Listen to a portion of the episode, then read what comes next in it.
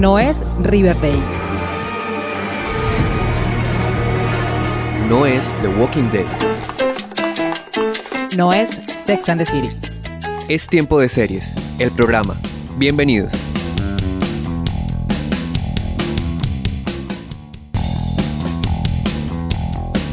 Seriefilas y seriefilos del mundo, maratoneras empedernidas, consumidores de series. Yo soy Catalina Serrano y les doy la bienvenida a un nuevo episodio de la sexta temporada de Tiempo de Series, el programa.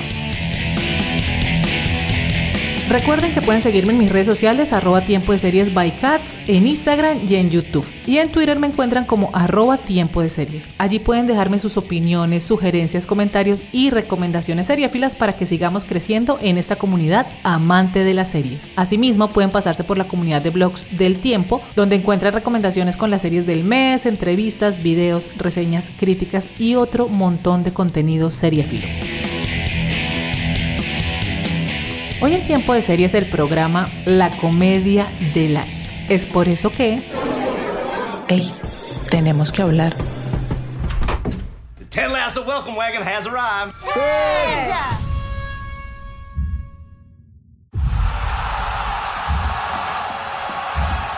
Escuchamos de fondo el tráiler de la segunda temporada de Ted Lasso, la gran comedia del año. Y no solo porque lo diga yo, sino porque este año Ted Lasso fue la gran ganadora durante la temporada de premios. Nada más en los Emmy 2021 obtuvo 7 Emmys, entre los que se destaca Mejor Comedia, Mejor Actor Protagónico y Mejor Actor y Actriz de Reparto. I got a question for you. Has a team a la us ever won the whole chimichanga? Not for 40 years.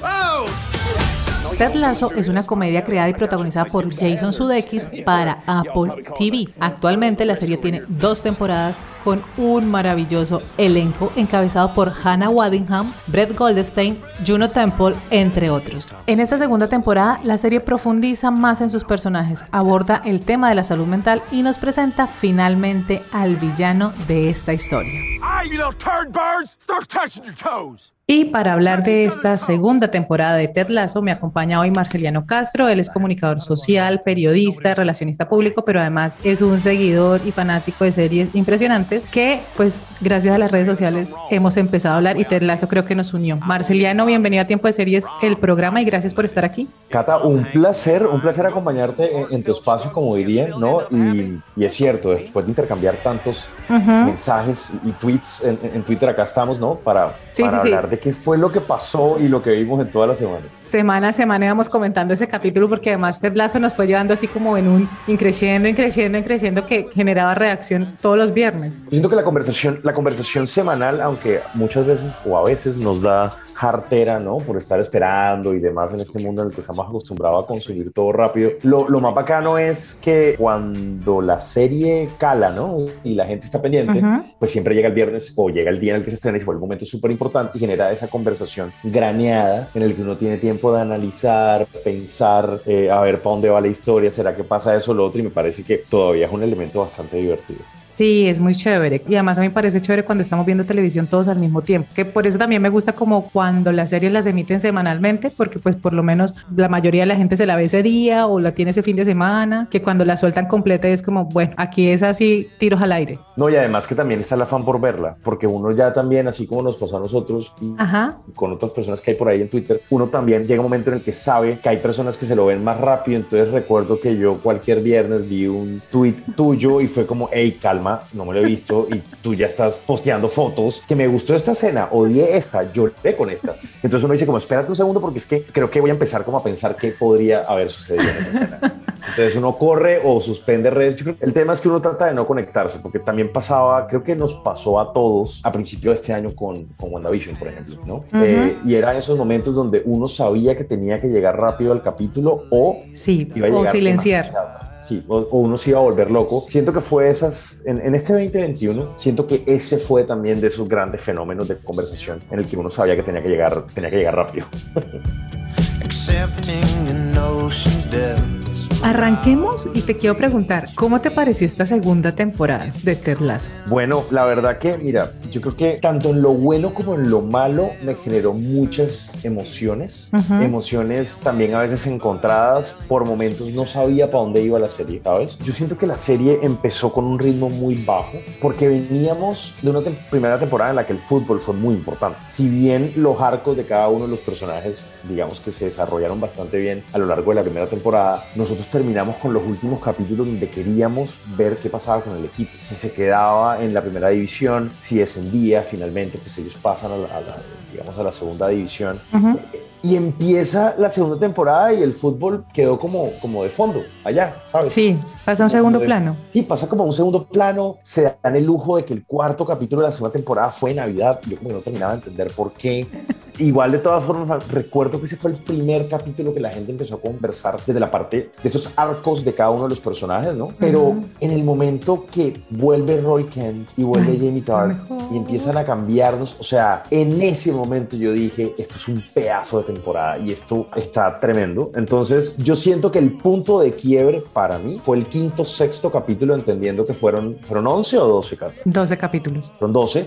El quinto, sexto fue el punto de quiebre para yo realmente decir, wow, qué gran serie. Y siento que ahí no pararon. Y siento que nos entregaron una serie que todavía sigue siendo de nicho, pero va creciendo. Nos regalaron una serie, o sea, con grandes personajes. De hecho, quiero que lo hablemos ahora y es, es una serie que utiliza el fútbol para navegar la historia, pero realmente el fútbol es lo menos importante de la serie. De acuerdo con esto que dice que es, el fútbol es lo menos importante, yo la verdad no la había visto, yo la vi este, este año, la serie se estrenó en el 2020, su primera temporada, yo no la vi precisamente porque a mí el fútbol no me gusta, entonces fue como, no, esto es de fútbol, no, gracias, paso, pero después empecé a verla este año porque pues ya en la temporada de premios en enero pues fue la gran ganadora, entonces fue como, ok, y cuando la empecé a ver fue como, venga, esto no es una serie de fútbol, o sea, el fútbol es como tú dices, el contexto, claro, la primera temporada tiene una relevancia muy importante porque pues además hace parte de la trama de Ted que llega a, a ser el director técnico del Richmond, pero en la segunda temporada lo que mencionas pasa a un segundo plano y lo que tú dices con el fútbol me, me parece muy chévere porque el fútbol lo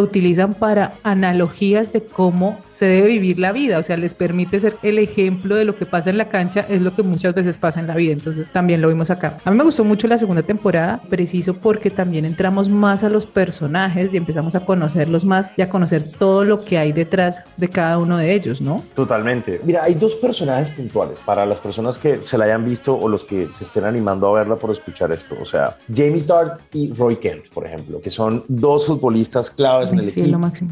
Roy Kent representa a ese capitán, ¿no? Ese tipo que fue un gran jugador, que está en sus últimos años, que, ¿sabes? Como que está gastándose sus últimos cartuchos, esa gasolina que le quedan en el equipo de, de, Richmond. Y está Jamie Tart, que es esa estrella, ¿no? Que podría jugar en cualquier otro equipo, pero está ahí. Eh, y se cree más grande que el equipo, ¿no? Nosotros en la primera temporada, con personajes como ellos dos, conocimos la máscara de ellos hacia afuera, pero no conocíamos sus frustraciones y no conocíamos todo eso que los hace humanos y nosotros lo conocimos en la segunda temporada. Ajá. Y por eso hoy día nosotros como fanáticos de la serie los perdonamos a los dos y los amamos a los dos en su manera. Y siento que el gran tema que brinda Ted Lasso con esa excusa del fútbol es toda esa humanidad y, y todo el tipo de relaciones que tenemos. Y siento que eso es lo que por eso genera, genera tantas emociones. Creo que a, a, todos nos sorprende el hecho de darnos cuenta que muchas de las caras que están en la serie son las mismas que la escriben. Entonces es como Sí. si fuera ese gran proyecto de casa, ¿no? O sea, es, es como que todo está muy, muy unido, ¿no? O sea, para los que están escuchando, por ejemplo, eh, Brendan Hunt, ¿no? Coach Bird, él, él está en ambos frentes, ¿no? Jason Sudeikis, por supuesto, como Ted Lasso, está en ambos frentes también. El mismo Brett Goldstein, Roy Kent, también está en ambos frentes. En- sobre todo en la segunda temporada lo dejaron, digamos, como que escribir un montón. Entonces, uno se da cuenta que eh, es como cuando uno está haciendo su propio emprendimiento, Cata. O sea, ellos están dándolo todo en ambos Ajá. frentes porque es su serie, es su proyecto y quieren que le vaya lo mejor que se pueda. Ahora, hay un elemento que es muy interesante que charlemos. Tuviste que la noticia reciente de los últimos días fue el acuerdo que hubo entre la Premier League y Apple TV, ¿no?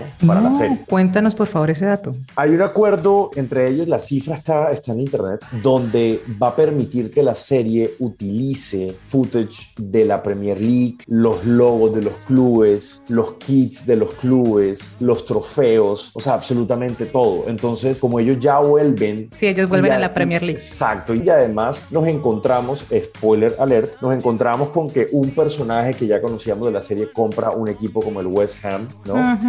Eh, Entonces ellos ahora van a poder usar absolutamente todo, lo cual me da a entender que tal vez el arco de la tercera temporada sí va a ser muy, digamos, como que va a estar muy enfocada a través de lo que pasa en el fútbol, ¿no? No sé cómo lo ves. Yo de hecho le leí, le leí un artículo a, a- a una amiga de nosotros, a, a Juliana, Juliana Baunza, en, ujú. en estos días. Eh, Ella hablaba dos cosas muy interesantes. Por un lado, digamos, el tema de cómo Nate es el llano, ¿no? Que, que se merece esta... Que además lo habíamos hablado tú y yo antes, ¿no? Ya lo veíamos venir. Exacto. Y lo otro que ella decía, que no lo sabía y lo sé por ella y por eso traigo la referencia, porque el crédito es de ella, es que supuestamente el arco de Ted Lasso siempre ha estado pensado para tres temporadas. Sí, yo lo había leído Eh, también antes, no solo en la columna de Juliana, sino antes también eh, leía que los creadores se habían pensado Ted Lasso para tres temporadas, no más. No sé qué pueda pasar teniendo en cuenta esto que tú, tú comentas. Acabo de encontrar aquí en internet lo de la Premier League y hay un titular que dice todos quieren ser parte de Ted Lasso. La serie de Apple TV firma un acuerdo de licencia con la Premier League, que es lo que tú nos acabas de explicar. obviamente, obviamente no va a terminar en la tercera. A ver, o sea.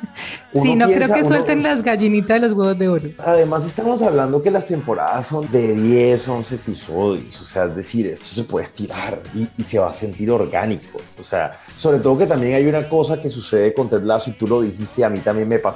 Y es que todos llegamos tarde a Ted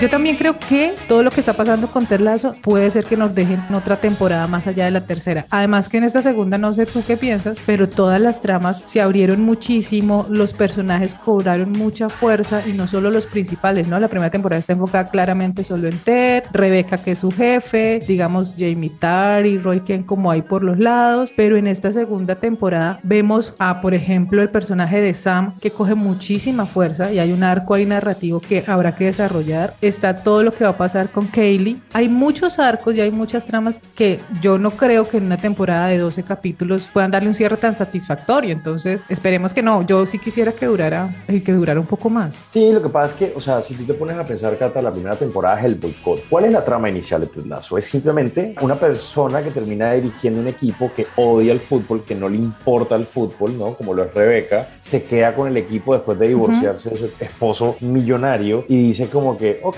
yo lo último que voy a hacer para joderlo a él va a ser acabar con su equipo que tanto ama. Y contrata a un director técnico que No tiene ni bueno. idea. O sea, fue bueno en fútbol americano, no tiene ni idea de fútbol. Y además, a mí me encantan todos los chistes que hacen entre la cultura norteamericana y, y, y- Buenísima. y lo y los británicos, ¿no? Entonces, Buenísimo. eh, digamos que la segunda temporada no hacen tanto chistes, pero en la primera es brutal la forma en la que se burlan de todo, todo eso. Y él todavía sigue sin entender, digamos, el fútbol, cómo funciona, ¿no? Sobre todo que siempre, toda la vida, hay chistes de pasillos, ¿no? Que hablan de la superioridad del fútbol americano frente al fútbol, porque el, el fútbol americano se entiende como un deporte como de macho alfa, porque hay contacto, ¿no? Y, y se dan durísimo. y acá en el fútbol no se pueden ni, medio tocar porque ya falta tarjeta y demás. Entonces, esa fue la premisa. En la segunda, nosotros, lo que te decía al principio, nos metimos en el camerino de ese equipo. Y Ujú. creo que eso, eso fue lo que nos regaló grandes momentos, porque el fútbol dejó de ser importante. Yo te pregunto a ti, ¿cuál crees tú que sea el elemento? O sea, más allá, digamos, de lo, del hype de los premios, que por supuesto que sí, es una serie buena, siento que es una serie para, para diferentes targets, ¿no? O sea, porque yo,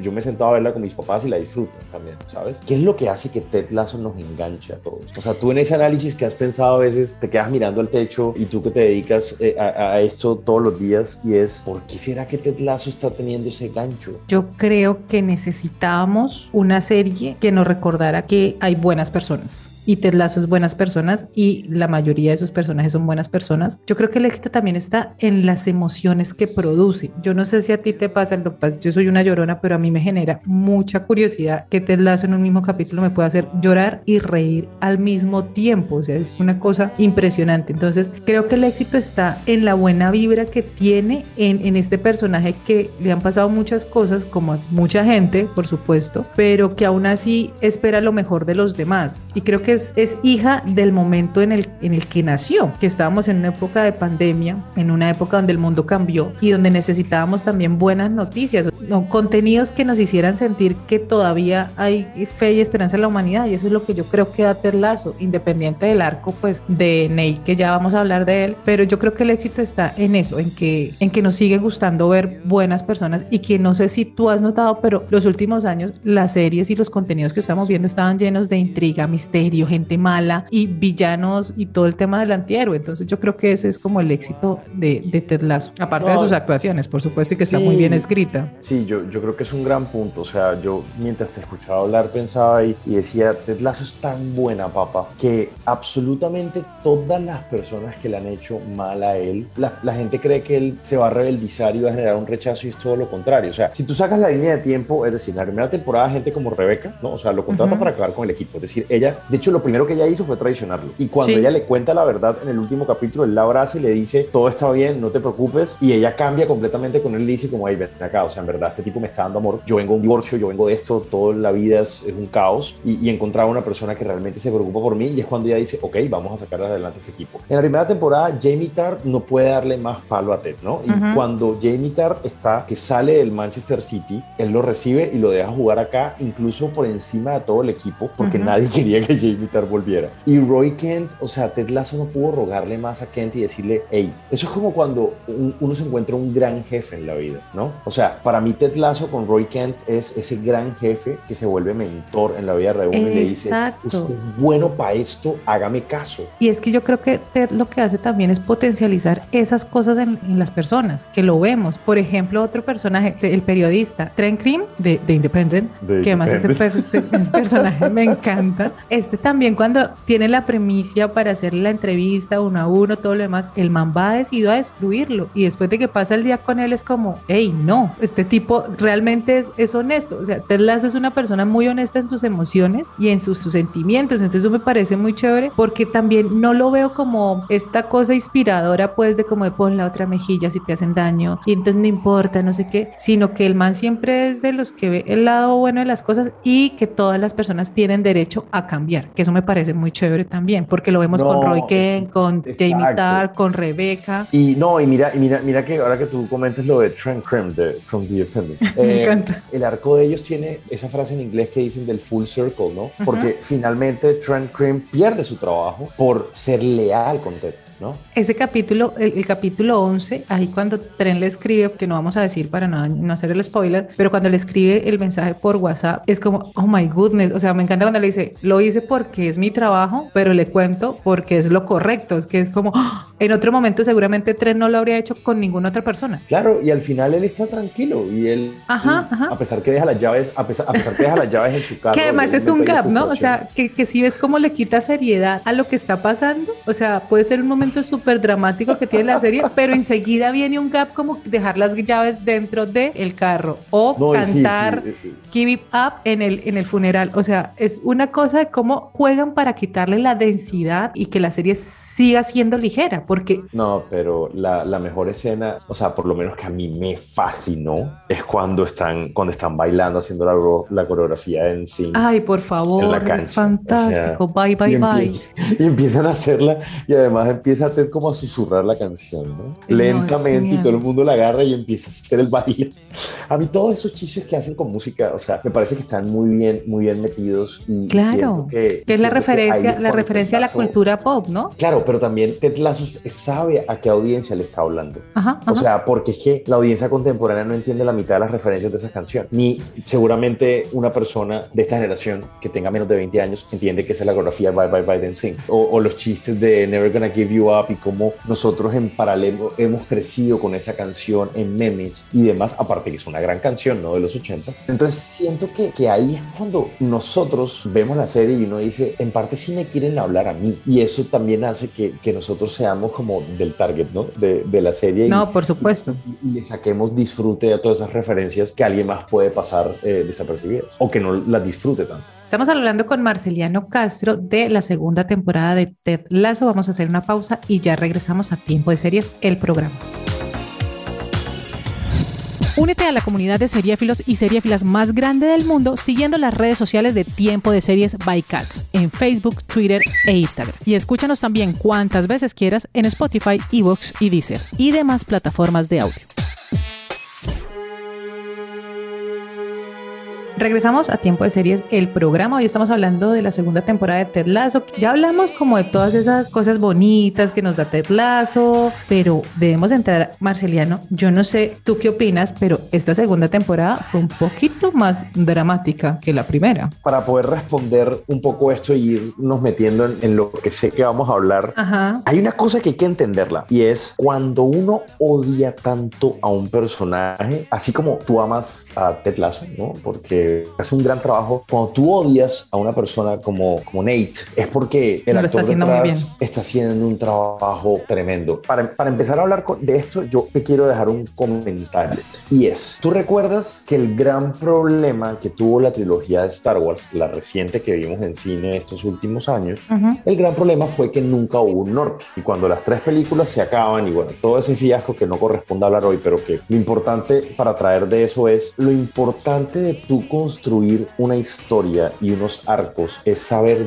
para dónde vas. Lo que está en la mitad es lo que vas a construir a medida que todo va sucediendo. Pero tú, tú arrancas en un punto y tú sabes cuál es tu punto final. O sea, cuando se hizo Lost, J.J. Abrams dijo, yo sabía cuál era la última escena. En el camino me iba a mirar cómo unía los puntos, ¿no? Ujú. Yo siento que Ted Lasso tiene tan claro ese norte que cuando tú echas para atrás y analizas el personaje de Nate desde el primer capítulo hasta el último, tú dices, esa Sí. madre la tenía muy clara. Ujú. Simplemente nosotros no sabíamos y fuimos parte de ese, de ese camino. Sí, yo creo que lo, lo empezamos a oler y a decir como, "Mm, pucha, esto va para allá. Para mí el punto, o sea, el punto de quiebre real En el restaurante. Cuando yo no me acuerdo si el restaurante fue antes o después, pero hay, hay dos escenas particulares. Una, cuando él se compra el vestido para ya no ir al entrenamiento con la sudadera, Ujú. sino que ir como en vestido y se pone la chaqueta encima, ¿no? Muy, muy a lo, no sé, como a lo Pep Guardiola y todas estas cosas. Y de pronto Roy Kent llega y llega igual de pinta o más pinta que él, ¿no? O sea, Es el mismo capítulo del restaurante. eh, exacto, E- ese, es- ese, es un, ese es un punto. Y el otro es la cara de odio de él cuando Roy Kent volvió. Porque Nate básicamente, es, eso fue el quinto, sexto, él lleva entonces cinco o seis capítulos construyendo un arco, ¿no? De que cuando se acaba la primera temporada, Ted Lasso le da un papel a, a Nate, ¿no? Y le dice, mira, tú vas a ser parte de los técnicos del equipo y empieza el ascenso de Nate. Perfecto. Nate se come el cuento y como todos empieza a aprovechar que Ted lo está potencializando a ser mejor y lo aprovecha. Él estaba tratando de llamar la atención de Ted y Ted realmente estaba era con el tema de Roy, ¿no? Y esa cara de Nate cuando Roy Kent llega, que además es una escena espectacular Es porque todo fantástico. el estadio grita, ¿no? O sea, eh, y además este cantico de, de, de Roy Kent, ¿no? O sea, esa escena, ¿no? Y, y todos se dan cuenta y empiezan con el he's here, he's there, y, eh, y dicen de Roy Kent, y él mira hacia un lado, Ted está feliz. A mí me parece que ese fue el punto de, de quiebre para nosotros ya decir, ah, ok, listo. Y el otro detalle, eh, mirándolo para atrás, es, a Nate no le dieron una máquina en expreso. Sí, sí, sí, tienes O sea, razón. Cuando Kaylee le dice claro, como que no, que es para los claro. futbolistas y el man Claro, se siente lo peor. Y a uno le da un pesar tremendo, o sea, pero ese, ese es ese capítulo donde viene con el problema del papá, el restaurante, lo de la reserva. Yo no, no soy defensor del- de, de los villanos, pero sí entiendo los traumas. O sea, y Mm, uno, por supuesto. digamos que aunque, aunque, aunque lo odiamos un montón, sí hay momentos en la serie, Cata, donde hay ciertos golpes que uno dice como, hey, esta vaina sí Claro, pues traumas". es O que sea, no desconocemos el, el pasado de Nate y pues también lo vemos desde la primera temporada. Él era el, el chico del agua y los jugadores le hacían bullying. Además vemos también pues viene de una familia donde su papá cero emociones, cero gestionar emociones, ni cariño, ni reconocerle absolutamente nada. Y como escribía Juliana en su columna, es un tipo que toda la vida ha necesitado validación y la encuentra en Ted y cuando siente que Ted ya no se la está dando, ahí es donde se siente traicionado y empieza a convertirse en el gran villano que se convierte en el villano que es, que además ni siquiera es un, villano de, ah, voy a acabar con el fútbol, voy a acabar con el equipo, no, sino que es también como el proceso de cómo una persona también termina convirtiéndose y termina yéndose para el lado oscuro porque no es capaz de gestionar esto que le pasa y que debe trabajar. Yo lo ponía en un tweet, o sea, el que realmente tenía que ir a terapia era Nate, aprovechando que además esta segunda temporada también aborda y profundiza muchísimo en el tema de salud mental a través de Ted, a través de Dani Rojas con este trauma al principio en, el primer capítulo, todos los jugadores. Tuviste, Cata, lo hermoso, el mensaje tan hermoso que deja el, último capítulo cuando Ted se da cuenta que por contarlo empezó a sentir el amor de la gente. O sea, la ex esposa le escribió y, le, y le dice como, hey, hola, ¿cómo estás? ¿Estás bien? Y él empieza a molestarla y te acuerdas que él sale también y la chica de la panadería lo mira con una cara de amor genuino y le dice, ¿estás bien? Ted? ¿Todo bien? Porque te digo, a mí eso me pareció tremendo porque, porque es, ese mensaje de, hey, está bien hablar del tema. O sea, no pasa nada. y, y, uno siempre, uno, uno al cerrarse siempre con muchas cosas, uno siente que está solo y tal vez no. Hay gente que se puede preocupar por ti, puede estar ahí y Ted nos deja ese gran mensaje en el último capítulo. Y yo creo que hay, hay una cosa con Nate que hay que pensar y analizar. Y lo voy a traer a partir de, de una frase tuya ahorita y es, si es cierto que Nate se va a convertir en el villano, si es cierto que Nate, la forma en la que él se expresa es atacando, ¿no? Y pasando de los límites del respeto de las otras personas porque viene de, su frustración. Pero eso es lo que vimos en la temporada. Ahora, también hay que pensar que, ¿qué ocurre cuando tú estás en un lugar y te sientes bueno, pero no te dan la oportunidad de algo? Nosotros solamente estamos viendo a Nate en el equipo nuevo, con el pelo totalmente gris, porque se parte de la transformación. Que es fantástico porque no es solamente pues, interna, sino física también, ¿no? Lo que tú mencionabas desde el principio, ya deja de ir en sudadera e empiezo a ponerme trajes y empiezo a comprar traje negro y empiezo, o sea, es que es como una transformación de Anakin Skywalker a Darth Vader, que es no, fantástico. Mira que hay un, hay un tweet que él, que él escribió donde él analiza el arco del personaje. Eh, no sé si lo, si lo viste este fin de semana. Sí, sí, sí. sí. Y, el actor que interpreta Exacto, y me llamó la atención que él dice, ya, al final yo estoy usando una peluca. O sea, es como que ya, o sea, ya era tan, tan, tan gris. Y él pone ahí el ejemplo, era como volverse el José Muriño, ¿no? De, de Ted Lasso. Marceliano, para ir cerrando, ¿tú cómo ves la exposición y el recibimiento de Ted Lasso? No con la crítica, que le ha ido súper bien, por supuesto, sino con la audiencia en general. Siento que la exposición se la están dando solo los premios y la gente está llegando por los premios. Me encanta cuando la gente la ve y siempre dice, oye, ¿por qué me demoré en llegar? O sea, yo no, yo no he visto una persona que se la haya visto y se decepcione. Es lo contrario. Todo el mundo dice, pero ¿por qué me demoré tanto en llegar? Sí, sí, sí. ¿Dónde habías estado toda Eh, mi vida? Y es, claro, no, y, y está chévere. Ahora, ¿cuánto nos la van a estirar? Ya veremos. Si todavía no ha llegado a su momento más importante, ya veremos. ¿Y, y qué va a pasar con Richmond si se va a volver el, el próximo Manchester City del ecosistema de Ted Lasso? Ya lo veremos. O sea, o si el West Ham, no sé. Pero, Sí, pero lo- me parece que hay, una gran, hay un gran producto que todavía, todavía puede llegar aún más lejos. De acuerdo, de acuerdo. Eh, si está para terminarse en la tercera temporada, perfecto. Si lo tenían planeado así, porque lo que tú dices, y sí, es cierto, uno ve que esto lo tienen claro desde el inicio, todos los arcos de los personajes nos lo han demostrado. Si está para acabarse en la tercera temporada, perfecto, siempre y cuando cierre bien. Uno siempre va a extrañar la serie que amó, siempre, uno siempre va a querer una temporada más y todo lo demás, pero también chévere que no caigan en ese estirarla porque le está yendo bien, por los premios, porque hay más plata, no sé qué, la, la, porque cuando las decisiones se toman así, terminan siendo fracasos como lo que pasó con Big Little Lies, como lo que ha pasado con otro montón de series que terminan alargándola sin ningún tipo de justificación narrativa, que aquí yo digo, y lo que tú mencionas es cierto, todavía hay mucho de dónde narrar y de dónde cortar, entonces pues esperemos que pase en la tercera temporada, que si quedamos todos como, "Ah, la queremos ver ya, lo que se sabe es que probablemente esté llegando para agosto del 2022, así que tenemos chance de repetirla una vez más y para aquellos que no se la han visto, pues es el momento de hacerlo. Marceliano, muchísimas gracias por acompañarme hoy en Tiempo de Series a hablar esta serie que creo que es la serie que nos unió. Cata, muchas gracias, muchas gracias. Siempre, siempre será un placer hablar de ñoñadas, eh, ¿no? O sea, siento que, que, que, que son, son uno, uno encuentra pocos espacios y pocas personas para realmente darle tantas vueltas eh, a una serie y, y disfrutar la conversación. Así que gracias a ti por la invitación. Eh, había visto muchos amigos, muchos conocidos, colegas por ahí, así que me, me uno a la lista de invitados, así que Por pues, un supuesto. placer. Quedas Y- fichado sí. como en el Richmond, así, personajes recurrentes e invitados permanentes. Sí, y, y pues ya, ya, ya, ya veremos qué pasa con la tercera temporada. Tal vez podemos para la tercera temporada hacer un grandes éxitos de invitados y nos ponemos a hablar una mesa grande de, de todo lo que nos traiga la tercera temporada de. Qué Claro que sí, te tomo la palabra. Un abrazo y muchas gracias por estar aquí. Chao, chao.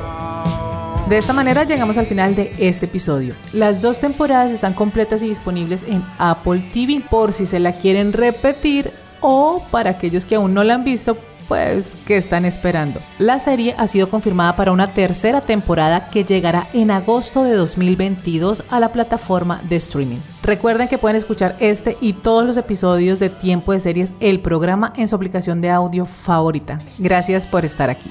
Tiempo de Series, el programa es una idea original de quien les habla, Catalina Serrano, con la producción de Julián Cala. Tiempo de Series es posible gracias al apoyo de la emisora virtual Estación V de la Facultad de Comunicación Social Periodismo de la Universidad Pontificia Bolivariana en Bucaramanga. Para apoyar este proyecto, las invitamos y los invitamos a que nos den una puntuación en la aplicación de audio donde nos escuchan. Comenten, compartan y recomienden este podcast entre su círculo social para así llegar a más seriéfilos y seriéfilas que siempre están buscando que ver los fines de semana. Todas, absolutamente todas estas acciones nos motivan muchísimo para seguir haciendo este programa y seguir generando comunidad alrededor de lo que tanto nos gusta, las series de televisión. Así que sigamos conversando. Nos escuchamos en una próxima. Chao.